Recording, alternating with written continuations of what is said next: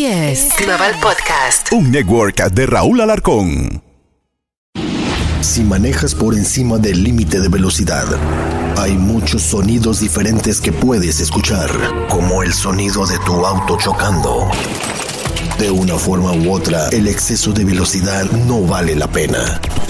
Pagado por Nizza. Se tenía que decir. Se tenía que decir. El podcast. Se tenía que decir. Con el terrible.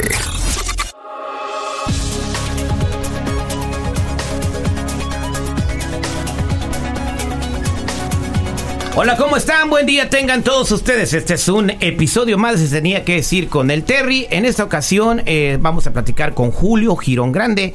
Eh, él es un experto en lo que es la política eh, federal, a nivel federal, a nivel local, pero hoy nos vamos a enfocar a nivel federal de lo que está pasando en los Estados Unidos después de las elecciones intermedias, cómo queda el país, cómo queda posicionado Joe Biden, que dio un discurso de victoria después de las elecciones, qué pasará ahora si el Senado queda exactamente como está, eh, y la Casa de Representantes eh, queda a favor de los republicanos. Todo esto que no entendemos es política para la banda. Vamos a cotorrear, vamos a tratar de entender esto, porque como ciudadanos de este país o personas que vivimos en este país, de alguna manera lo que sucedió nos va a ir bien o nos va a ir mal. ¿Y qué esperamos también después del anuncio de Donald Trump para ser presidente en el 2024?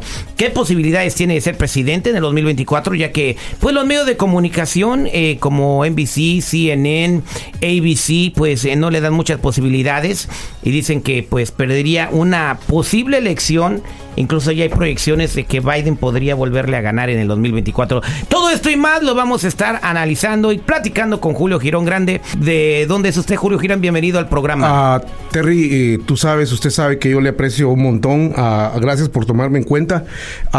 Yo nací orgullosamente en Latinoamérica, en un país, como dice Donald Trump, pedacito así de algo, uh, en Guatemala. Eh, soy vecino de ustedes, los mexicanos, por atrás y por adelante, porque ahora soy ciudadano estadounidense por naturalización. Bien, ¿y eh, por qué es experto? ¿O cómo llegaste a ser experto a nivel político? Yo he platicado contigo muchos años y, y, sí eres experto en todo lo que se, en todas las cuestiones políticas, desde los gobiernos locales hasta lo más alto a nivel federal. Eh, ¿Cómo obtuviste tu experiencia? Agradezco a Dios por la oportunidad que me dio de ser no inteligente, súper inteligente. Y todos alguna vez, en algún momento, se han divorciado, se van a divorciar. Estaba atravesando por un hermoso eh, divorcio y decidí ocupar mi mente para no enloquecerme y terminar homeless en la calle, como lo que estamos viendo ahorita en todo el país. Y me registré, me inscribí en la universidad, esa universidad chafa que está ahí, es broma, como que este programa es así muy de mucha risa y vamos a cotorrear, como dices tú, a la USC en Exposition y Figueroa en el downtown de Los Ángeles y ahí me certifiqué de ciencias políticas y así empezó el asunto. Ciencias políticas, eh, bueno, eso te podría calificar también con ese, con ese diploma que te dieron para que en un futuro pudieras correr por algún puesto político, si eso es algo que te interesa. ¿Qué comes que adivinas, carnal? ¿Qué comes que si eso es que algo te interesa, entonces ser político. Claro que sí, estamos explorando con alguien importante, como creo que lo estoy viendo aquí cerca. Platiqué que estoy explorando eh, por un puesto de supervisor del condado de Los Ángeles. Estamos en exploración. ¿Qué hace un supervisor de un condado? Un supervisor de un condado, el condado de Los Ángeles. O cualquier condado en Estados Unidos. Bueno, eh, cualquier condado en Estados Unidos. Un condado es un grupo de ciudades. Un ejemplo claro donde estamos eh, cuando se dice voy a mencionar eh, Houston o voy a mencionar New York. Uh, New York eh, es el condado más grande de todos los Estados Unidos. Eh, son 15 millones de habitantes. en Los Ángeles le sigue con 12 y Chicago con 9. Creo por ahí vamos, 9, 8. Entonces, cuando mencionan los nombres de esas, de esas ciudades, esa ciudad es la más grande, pero detrás de esas ciudades hay muchas más. El condado de New York tiene creo que 87 ciudades más. Los Ángeles somos 88 con las áreas no incorporadas. Entonces, Los Ángeles es un condado donde está Pamdel, por ejemplo, donde está Huntington Park, donde 88 ciudades más. 88 ciudades más. Entonces, ¿el supervisor qué hace? El supervisor no hace nada. o sea, ¿tú corres para supervisor para hacer nada? No, eh, eh, tiene que eh, legislar, tiene que introducir mociones a por ejemplo, ahorita voy a dar un ejemplo que está pasando allá en Los Ángeles, porque aquí estamos en otro, en otro condado ahorita, y la supervisora, la única que respaldó al, al señor que perdió Alex Villanueva, al sheriff, a la, a la señora Ber- Berger, va a introducir una moción. ¿Qué es introducir una moción? ¿Cómo frenar una medida eh, que entró en efecto, que los votantes dijeron sí, que es la medida A, en- allá, en- hasta allá en el condado de Los Ángeles? Y esa es la medida que quieren utilizar las otras cuatro señoras. eh, Para correr alguaciles. Exactamente. Entonces, O sea, si no le gusta a las supervisoras del alguacil, les cae gordo, le sacó la lengua, entonces con esa medida ah, ellas pueden votar para sacar al alguacil, sin que la gente vote o no vote para sacarlo. exacto. Pero lo que dijo la... ¿Y esa medida pasó? Eh, sí, ya desafortunadamente en el condado de Los Ángeles la medida A pasó y, la, Ok. y la- ahora la, la supervisora, la única que votó no a favor. ¿Y qué, qué más hace un supervisor además de presentar mociones como esta de- para frenar la, la, medida A? Les di- te digo que no hacer nada, les da reconocimientos eh, a personajes para matar el tiempo, ganan el salario, es 89 mil, no. Entonces, ¿tú te vas a postular para eso? Sí, para eso. eh, Para dar reconocimientos y no hacer nada. Como, como decía el señor Sherry Villanueva, la malinche eh, Hilda Solís, ella era mi supervisora, pero hubo redistribución de distritos. Y ahora es Janice Hahn, la hermana del ex alcalde de Los Ángeles, Kenneth Hahn, que ahora es juez. Y el padre de ella fue, creo yo, en mi opinión, simple opinión, muy efectivo, muy, muy super- un supervisor del condado de Los Ángeles muy efectivo. El padre de Ok. Janice Hahn y Kenneth Hahn. Entonces, ahora que ella, por la distribución, ella es ahora la supervisora de mi distrito. Yo vivo en el distrito número uno. Pero los, los- para responder a tu pregunta a nivel nacional, los condados están divididos por distritos. Y se, se mochan el tamal entre cinco supervisores, seis supervisores, siete Y supervisores. luego hay congresistas y todo. Entonces vamos a, vamos a rapidito, porque el tiempo apremia, vamos a hablar del, del gobierno, cómo se constituye. Desde lo más bajito hasta subir al federal. Explícame cuál es el puesto más bajo y cómo va subiendo. El, el gobierno municipal, los gobiernos municipales, por ejemplo, en la ciudad de New York, la ciudad de Long Beach, la ciudad de Los Ángeles, la ciudad de Downey, etcétera, etcétera, etcétera.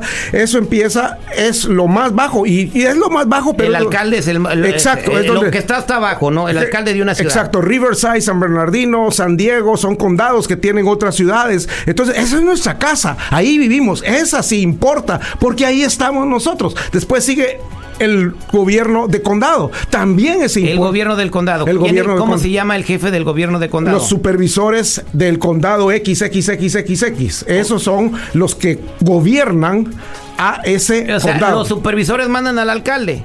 No, y sí y no. Porque eh, el- en el condado de San Bernardino, de Riverside, por ejemplo, eh, los supervisores de esos condados son los que reciben el dinero del gobierno estatal. Y el gobierno estatal recibe el dinero de nuestros impuestos, del Terry, de Julio Girón Grande, etcétera, etcétera. Y allá los haraganes de Washington, D.C., congresistas, senadores, hacen la distribución. Por eso es importante el voto a nivel federal. bien, entonces ya tenemos al, eh, lo más bajo al alcalde, después siguen los supervisores. Después, ¿quién está arriba de los supervisores? el Estado. El Estado, el gobernador del Estado. El fracasado Gavin Newsom, me cae muy mal, pero es la realidad. Después siguen otros como Ron DeSantis, etcétera, etcétera, etcétera, etcétera. Esa es opinión personal del señor, no la compartimos aquí en el programa. Ok, después este, ya tenemos aquí el alcalde, los supervisores, el gobierno del Estado. Después, ¿quién sigue del gobierno del Estado? Washington, D.C. El House of la Casa de Representantes. La Casa de Representantes. Entonces, el representante de un distrito está arriba del gobierno del Estado. de, de un distrito congrega- congresional, con, Congressional District, allá en Washington, ¿ok? Ok, Entonces, déjame entenderse, el congresista está arriba del gobernador, porque el go- congresista decide si el gobernador va a pasar una medida o no, o va a dar fondos para algo o no. Entonces, el voto de ese congresista es muy importante. Son cuatro- 435 miembros, quedan 100 los senadores estadounidenses, del, del Senado estadounidense. Entonces, estamos Las- hablando del que el, el- el representante está arriba del gobernador y después del representante, ¿quién está arriba? El senador, la o el senadora, sí. El senador o la senadora. Entonces, eh, es eh, y después del senador, ¿quién está arriba? El El senador. Poder Ejecutivo. El poder ejecutivo, que es el presidente de un país, o el- Exacto, en, en esta es- ocasión. Ahora una pregunta, eh, señor Julio Girón Grande. Eh, acaban de pasar las elecciones intermedias. Parece que el Congreso va a quedar, o sea, la Casa de... El Congreso es todo junto, ¿no? Los Todo junto, son representantes qui- y el Senado. Para tu audiencia y para ti son 535 miembros del Congreso estadounidense, ¿Qué? 100 senadores y, y 435 miembros de la Ese es Cámara. el Congreso. Eso es todo. Ese es el Es Congreso, un güey. ching de gente, hermano. Ok, es, eh, ese es el Congreso. Se me hace mucha gente, ¿eh? Pero falta más.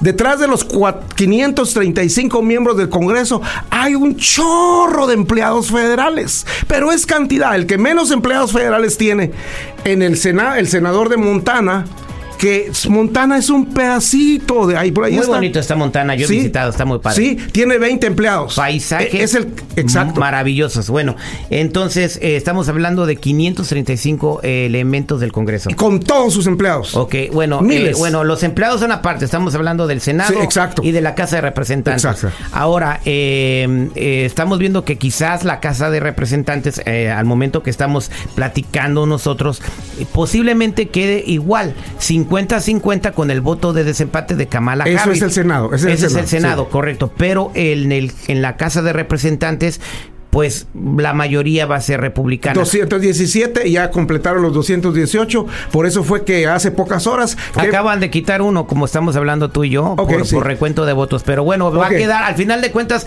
parece que eh, vamos a quedar eh, con la Casa de Representantes republicana 218. y el Senado nivelado con el voto de Kamala Pero Harris. recuerda que en Georgia, a nivel de Senado, hay la elección final de los dos estadounidenses, exjugador de fútbol americano, con un pastor. Entonces, estamos hablando de que eh, va a quedar eh, republicana la Casa de Representantes con un nuevo oh, con un nuevo vocero que es Kevin McCarthy que es eh, congresista de Bakersfield. Exacto. Eh, y, y vamos a quedar con el Senado igual 50 Por un 50 rato, por un 50 ra- 50 por un rato. por el momento por dos años No. ¿qué, qué van a Por- pasar en esos dos años? Por un rato, porque eh, te vuelvo a repetir, en Georgia Yo sé, vienen Ok. las elecciones runoff. Sí. Pero si gana el Partido Republicano, Queda- como se está proyectando, que quizás Herschel Walker va a ganar 50-50, más aparte el Congreso eh, que queda a favor, la Casa de En Representantes. inglés le decimos a eso en política gridlock. Es un candado, se va a estancar. ¿Qué va a pasar para, o sea, cómo va a afectarnos a todos nosotros, los que tú y yo, las- los pobres? ¿Cómo nos va a afectar? Nos va a afectar Eso. de la fregada, porque todo lo que eh, los republicanos temporalmente en la Cámara de Representantes digan y aprueben, Joe Biden lo va a vetar. Y similarmente va a pasar en, en el, en el Senado. Todo lo que Jack Schumer temporalmente Chuck Schumer, el líder de la mayoría demócrata, eh, logre pasar y cuando regrese para hacer un, un, un, um, I don't know how to say that en español, cuando va- vayan a revisar eso de nuevo, porque cuando una ley pasa en el Senado tiene que irse de regreso a la Cámara de Representantes. Y ahí no va a pasar nada. Porque Kevin McCarthy is going to say absolutamente no. El, el vocero, el nuevo vocero de la, de la Casa de Representantes va a decirle que esto va a afectar a Joe Biden. Eh, pero monumentalmente. Ahora, ahora, grande, ahora grande. tengo una pregunta. Eh, ¿Por qué no gobiernan en unidad? ¿Por qué no pueden ponerse de acuerdo para el bienestar de la gente? Porque aquí es una guerra de orgullo.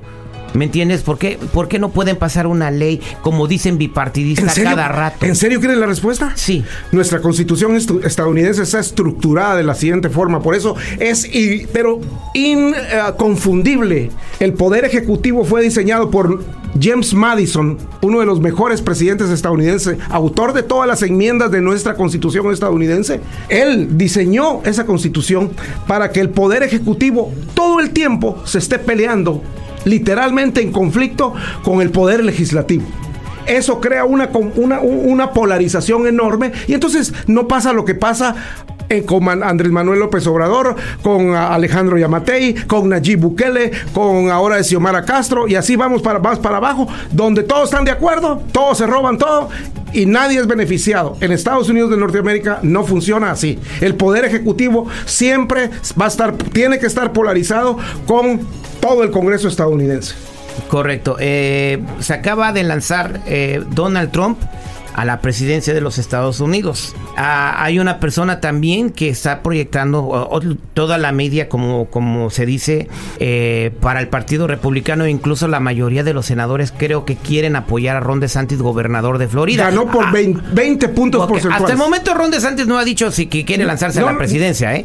Pero ya eh, el presidente Donald Trump ya le dijo, Le tiró los golpes. dijo, eh, de santimonios, o sea, como si fuera un demonio.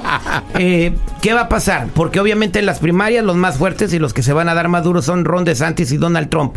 Tiene posibilidades, va a ganarle Donald Trump a un gobernador exitoso, querido por muchos republicanos, joven, veterano de guerra eh, y con todas las calificaciones para poder ser un presidente. Eh, ¿Puede Donald Trump ganarle a ese joven? Sí, y todo puede pasar porque no sabemos por el momento si el presidente Joe Biden va a renunciar a no correr, porque si queda la Cámara de Representantes en manos de Kevin McCarthy y el resto de los republicanos, entonces Kevin McCarthy ya lo dijo tres veces antes, durante la campaña y después de, las elecciones.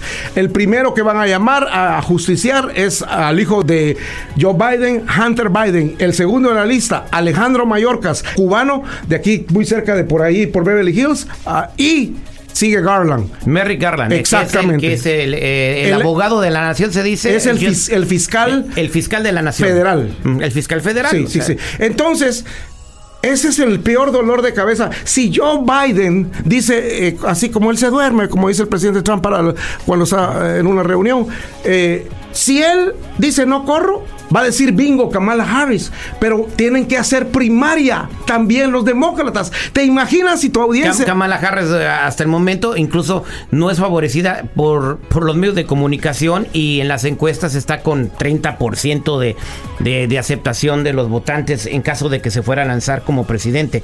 eh, gobernador de California, Gavin Newsom. Bueno, personalmente pienso que Gavin Newsom es bueno para cuidar la lana. Eh, eh, eh, eh, California tiene un surplus, ha mantenido el surplus. Eh, se, se pudo ayudar a la gente con incentivos en, en el estado por la gasolina cara y todo. Eso no se, se hiciera si no tuvieran dinero, ¿no? Eh, tiene sus ideas eh, que son, como se dice en inglés, un poquito progresistas o, o yeah, progressive lefty, left. very lefty, very Pero liberal. esas son ideas que tienen que ver con aborto y cosas así, donde pues yo estoy personalmente diciendo, si, si cada quien puede hacer con su cuerpo lo que quiera, si yo tengo ganas de, de injertarme un cuerno en la cabeza, tengo el derecho, es Te, mi cabeza, te ¿no? recordarás muy bien tú y tu... y Pero eh, esas son las ideas. de Claro, él. claro. Pero creo que está financiando bien el dinero, administrando bien el dinero del Estado. ¿Tú crees eso? Yo creo Porque eso. yo tengo que pagar por los abortos con mis impuestos. Con la proposición de él, que es la 1. Es la proposición 1. Yo no estoy de acuerdo y los republicanos no estamos de acuerdo. Lo que pasa es lo siguiente. Te Pero. ¿estás de acuerdo que este estado tiene mucho dinero, es la cuarta economía del mundo y que se ha administrado bien? Pero ha habido que no han habido gobernadores que despilfarren la plata como en otros estados. Venimos con la realidad del fraude. En California se ha hecho mucho fraude. Mira lo que pasó allá en California. Votaron hasta los homeless, votaron los muertos, votaron los ilegales, votaron los residentes permanentes. Yo entré para probar a una de las urnas ya más de tres veces que yo he Todo votado. eso que tú dices no se ha probado, se dice mucho, pero no se ha Yo comprobado. he entrado y nunca me han pedido nada. Nada, no me piden identificación, no me piden Te nada. llega la boleta a tu casa con tu nombre. Yo no tú- voto por correo, así es como más se hace fraude, por el correo. Yo voto siempre físicamente en persona. Bien, pero bueno, eh, estamos hablando de cómo se administra el dinero. El dinero de California, se está mal utilizando. Pero se está administrando bien. ¿Y cómo se está mal utilizando el, del dinero? El, el problema gigante de California es que tienen, no mayoría, tienen súper, súper mayoría. Estamos hablando del dinero, no vamos a meter acá política. El dinero entonces está adminis- administrando bien. ¿Por qué California tiene un surplus y nunca se le termina? Lo que sucede es que están haciendo algo terrible con Ricardo Lara, pero Ricardo Lara es el comisionado de los seguros de California. Fue reelegido. Yo como le digo a la raza, a la gente, a nuestra gente, si no sabe votar, no se haga ciudadano. Por favor, no se haga ciudadano. Y entonces, ¿cómo vamos a hacer? Háganse ciudadanos y edúquense. Bueno, eh, cotorrea, cotorrea. Volvamos, vámonos a Washington otra vamos, vez. eh, re- regresémonos a Washington. Entonces la posibilidad es muy grande para Donald Trump. Recuérdate, y- y Ron DeSantis no lo ha anunciado, porque si tú recordarás, No pueden correr porque viven en el mismo estado. pero están los rumores de unos pájaros que Donald Trump se va a mover a New York. Y entonces la cosa cambia dramáticamente. Si eso resulta así, es un jaque, eso, eso es- eso es ajedrez, eso no es juego de dominó, es complicado. Entonces, ahora resulta, ¿qué va a pasar si Joe Biden dice, no, I'm not going to run for re-election? ¿Qué va a pasar? Tienen que hacer primaria también. Exactamente, lo más posible es que van a hacer El circo primaria. va a ser más alegre. Eh, que, eh, porque con esto que va a pasar de que van a investigar a Hunter Biden, a lo mejor van a hacer algún tipo de negociación, se van a hacer audiencias y esto posiblemente haga que Joe Biden no corra. Y bueno, ya dijo Donald Trump que va a correr, entonces hasta ahorita es el candidato que lleva la ventaja. Pero hay que decir una cosa. Y déjame terminar lo- de, expresar lo que voy a decir. Eh, todos los eh, todos los congresistas y senadores que Donald Trump endorsó eh, en los estados más importantes perdieron. Estamos hablando de Pensilvania, estamos hablando de Georgia, donde no pudo completar el 50% Walker, estamos hablando de Nevada y estamos hablando de Arizona. Todos ellos, que era importante, eh, tuvieron el endorso de Donald Trump y perdieron. Eso significa que pudiera pasar lo mismo en los estados columpio o swing states, que Donald Trump pudiera perder esos estados. Pero el estado de la Pero- Florida volvió a su, a su, a su estado político orgánico. Pero es un estado, nada más. Estamos hablando de los estados que van a contar en el 2024, que van a ser los mismos. Va a ser Pensilvania, Hace 100 va a ser una- Georgia, va a ser Arizona y va a ser Vamos a ir Nevada. un ratito a Latinoamérica. Hace 100 años una política eh, peruana dijo lo siguiente, en política perder es ganar y ganar es perder. Quizás... Quizás supuestamente perdieron los candidatos de, que endorsó Donald Trump, pero quizás ganamos los que respaldamos al presidente Donald Trump. ¿Por qué? Te recordarás que Donald J. Trump y yo estuve con algún periodista que le dicen Jorge Ramos cuando me invitaron a su programa llamado Al Punto. Y se le dijo, a mí me dijeron que le dijera la verdad. Y se lo dije, usted se equivocó al faltarle, al gritarle a nuestro candidato Donald Trump. Y entonces, ¿qué va a pasar? Él es el próximo presidente y así yo lo pronostiqué y ganamos. Entonces, ahora lo tremendo... Pero no había sido presidente. Ahora viene con un con un récord espantoso, pero, persecuciones criminales. pero des- de- de- des- desarmó, destrozó a los 17 o de republicanos que estaban en la primaria. pero no había sido presidente. No, no se ya- necesita. ahora ya tiene, exactamente, ahora ya tiene pues un récord y una baja Pero tampoco es aceptación. pro- tampoco es político Muchos profesional. republicanos Sí. votaron de acuerdo a lo que a las encuestas a- o independientes votaron eh, que, que votarían a favor republicano, votaron por los demócratas porque Donald Trump estaba muy involucrado.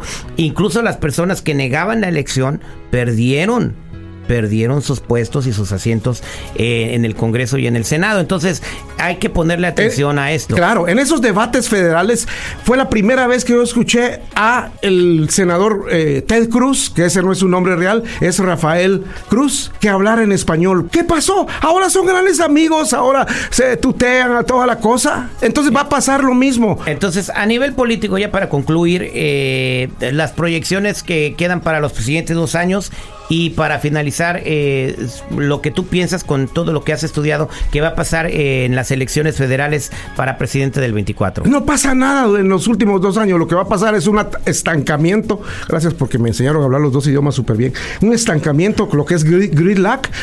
Jugar tenis, la pelota para acá, la pelota para allá, la pelota para allá, hasta que llegue, vaya siguiendo y siguiendo y siguiendo. Eh, La, log- la logística del presidente Trump fue muy buena. Él observó que el que tenía el protagonismo, recuérdate que el presidente Donald Trump no es político profesional, viene del mundo de la farándula blanca, con Miss Universo. Entonces dijo, ¿por qué este chanchón está siendo el protagonista? Entonces voy a abrir la boca yo, voy a dar el anuncio, dará, y tomo yo el protagonismo. Y espérate, no mencionamos al pajarito, Twitter. Cuando Elon Musk, que también es trompista, le abra nuevamente el panorama al presidente Donald Trump sin censura, nunca jamás en Twitter, la cosa se va a poner a cantar el pajarito. Pío, pío, pío, pío, pío, pío, pío. Entonces, eh, pues el contendiente de Donald Trump, lo más posible es que sea el, el más fuerte del Partido Demócrata, es Gavin Newsom. Y te imaginas tú la lista que va a hacer. Y lo curioso es de que Gavin Newsom aquí lo adoran, pero en otros estados lo odian. Bueno, pues vamos a ver qué sucede. Esto fue Política ¡Arriba el terrible! ¡Viva el Terry! ¡Viva el gracias. Terry! Esto fue Se Tenía que Decir con el Terry. Gracias por escuchar y nos escuchamos la próxima semana. El número uno, dos y tres, el terrible. Esto fue Se tenía que decir. Se tenía que decir. El podcast.